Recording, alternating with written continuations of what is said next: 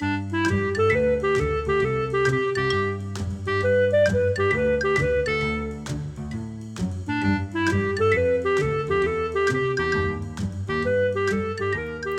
你好，我是培佑，欢迎来到培佑的阅读笔记。每一集我会用五分钟左右的时间跟你分享一本书的一个重点，让你轻松学习，持续进步。这是我们的第四集。第四集我们要分享的一本书是《底层逻辑：看清这个世界的底牌》。好，那我先来朗读一段我写在阅读笔记里头的重点。好，这段话是这样子说的：人生的悲剧。往往来自看着前方，又想着后方，最后无路可走。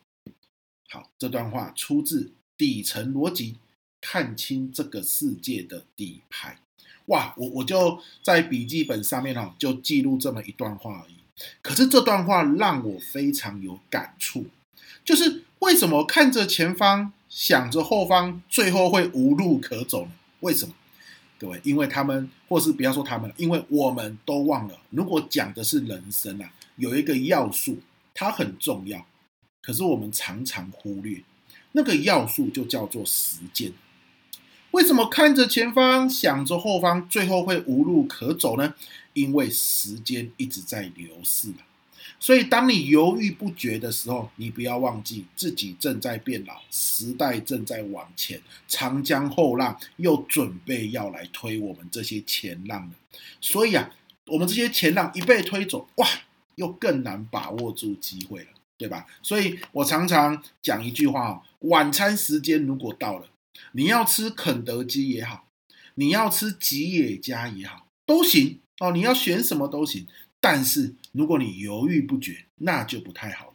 一犹豫，一不决，时间一下子就可能到了晚上九点多十点，那就不是吃晚餐，那吃的就是宵夜。等你要吃宵夜的时候，哇，那个身材就很容易走样，对不对？不要犹豫。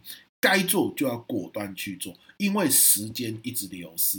好，这个时间流逝还有更深一层的意义，就是随着时间流逝，我们年纪越来越大，我们做一个决定，哦，那个成本越来越高。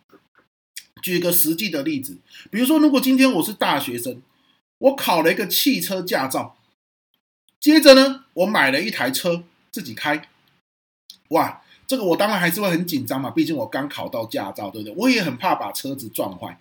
可是，就算我真的把车子撞坏了，成本也就是那台车的维修费，对不对？好，可是如果今天啊，我不小心结婚了，好，我我我不能说不小心哈，我今天结婚了，生了小孩，这个时候我也刚考到驾照，然后呢，我买了一台车子来开。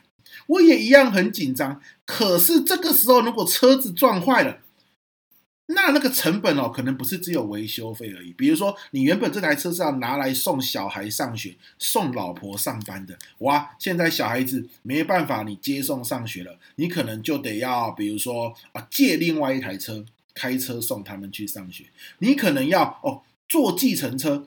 带他们去上学，老婆可能就要坐计程车去上班。好，假设我们住的这个城市哦比较偏远，公车啊、捷运都没有的话，对不对？所以你看，当你年纪越大，你的人生哦走到越成熟的阶段，你就会发现一件事情，就是你做一个决定之后，如果这个决定失败了，成本越高，所以。越早做决定，当你想要做一件事情的时候，趁着时间哦，年纪也好，或者是时间也好，还在早的时候，还在早期的时候，赶紧去做。就算失败，我们都说失败为成功之母嘛，失败了也都是学习，而失败的时候呢，付出的成本比较低啊，这个是我觉得很重要的一件事情。但是呢，很多人就会问啦，哎呀，没办法呀，这个我我也想要，就是不要犹豫不决啊，问题是真的好难选择啊，选择障碍，对不对？选择前还是选择后这样子啊，这就是我回到我们第一集说的。成功人士都有个共同特质，大家还记得是什么吗？好，如果还没有听过的，欢迎你去听第一集啊。成功人士都有一个特质，就叫做排序的能力。我们会去排序重要性的大小啊，就是这件事情最重要，这件事情第二重要，这个目标现在最重要，这个目标第二重要。当我们排序事情的重要性大小之后，我们就知道该如何选择，该如何取舍。所以有些时候，当有人告诉我他不知道如何选择，其实背后的意思就是他生活中还没有一个主要的目标。或者是他生活中还没有排序，他前三重要要做的目标或事情是什么？好，这个也是值得我们先来去思考的哦。好，所以今天啊这一集就来分跟你分享这一个阅读笔记啦。好，这一集到这边，希望对你有收获。那我们下一集见，拜拜。